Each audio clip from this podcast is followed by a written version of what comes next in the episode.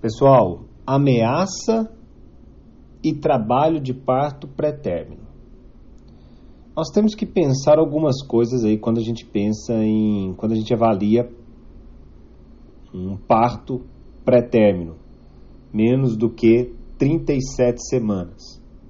Nós temos que lembrar que o surfactante de 24 a 34 semanas, se essa pessoa entra em trabalho de parto, nós temos que fazer útero inibição com nifedipino para poder segurar aí por 48 horas esse parto. E nesse meio tempo, nós vamos entrar com a maduração pulmonar com beta-metazona, 12 miligramas intramuscular a cada 24 horas, duas, duas doses no total. Então são 48 horas de tratamento, uma dose por dia, 12 miligramas intramuscular, a beta é de escolha. E a nifedipina é o medicamento que eles utilizam no Paraguai. Existem outros, a indometacina, a, o atosiban, os beta-miméticos. Saúde. Mas enfim, então, se nós estamos diante de um parto pré-término com mais de 34 semanas, nós não precisamos preocupar com uma duração. Podemos preocupar com segurar um pouco mais esse parto com um útero, um útero inibidor, um tocolítico. Ok. Qual a diferença do, da ameaça para o parto pré-término? Ameaça de parto pré-término e o trabalho de parto pré-término. A ameaça é aquela que tem as contrações uterinas.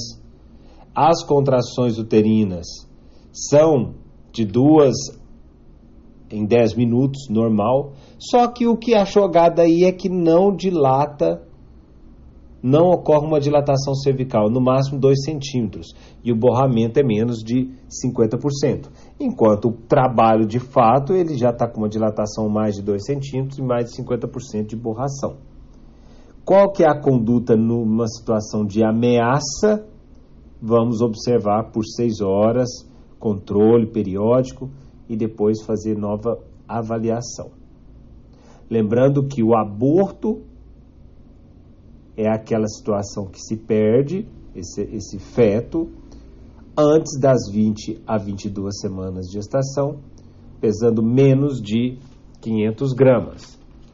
Bom, então a gente tem que conhecer qual que é o útero inibidor.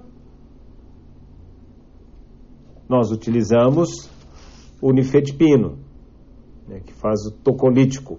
E para maduração nós usamos a betametasona quais são as contraindicações para mim inibir o trabalho de parto pré-término, considerando o feto.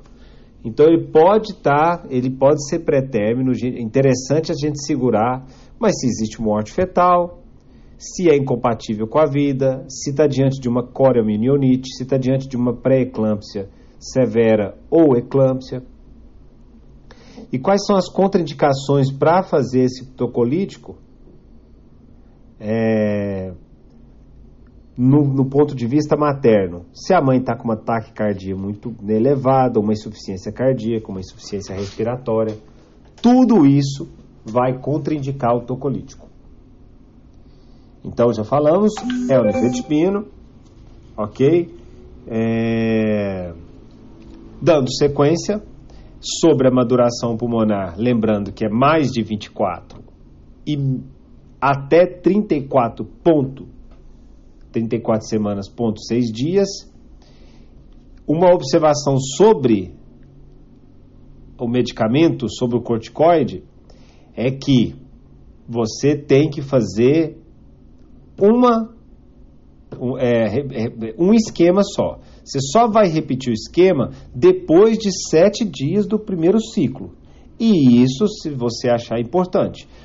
O, o indicado, o melhor indicação seria né, mais de 14 dias, né, que ó, em gestações menores de 34 semanas, cujo primeiro ciclo se realizou há 14 dias, mas pode ser realizado 7 dias depois.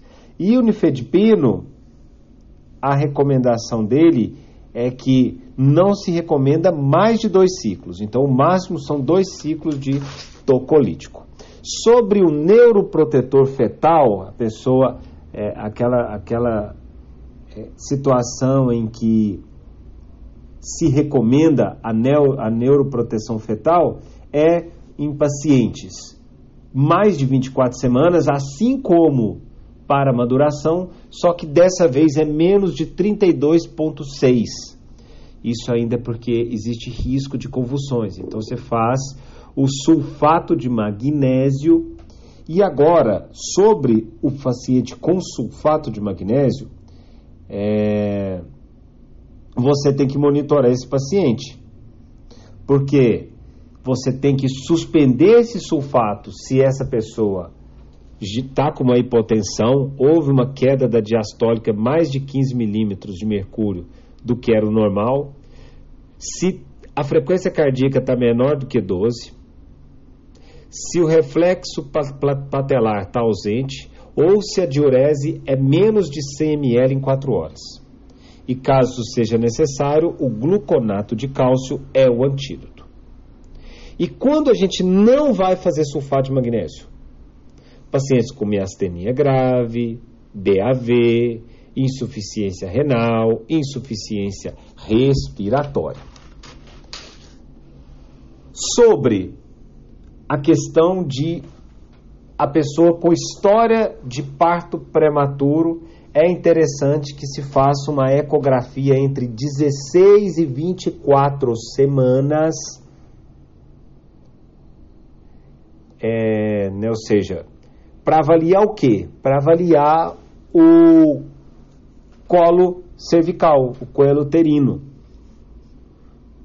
Se ele tiver menos de 25 milímetros antes de 24 semanas, está menos de 25 milímetros, existe um risco de parto pré-término.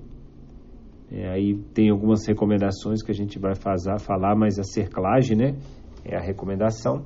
E por fim, só para finalizar, uma, pessoa, uma grávida que chega com uma gestação de menos de 37 semanas, mais de 22 semanas ou mais ou menos de 37, ou seja, está diante dessa fase de pré-término, todinha.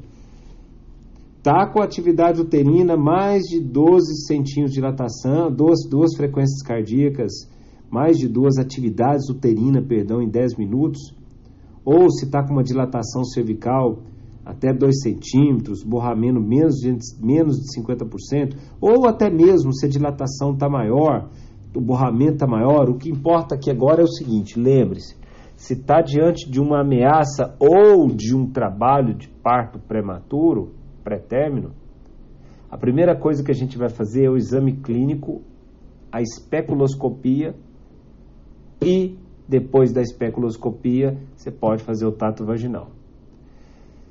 É interessante que faça a cristalografia e se ela está positiva, é positivo para ruptura prematura de membranas ovulares. Na urina, se a urina deu infecção, sinais de infecção, é entrar com o protocolo de infecções da via urinária. Ok? Beleza. Então é isso que a gente tinha para falar desse danadinho aí.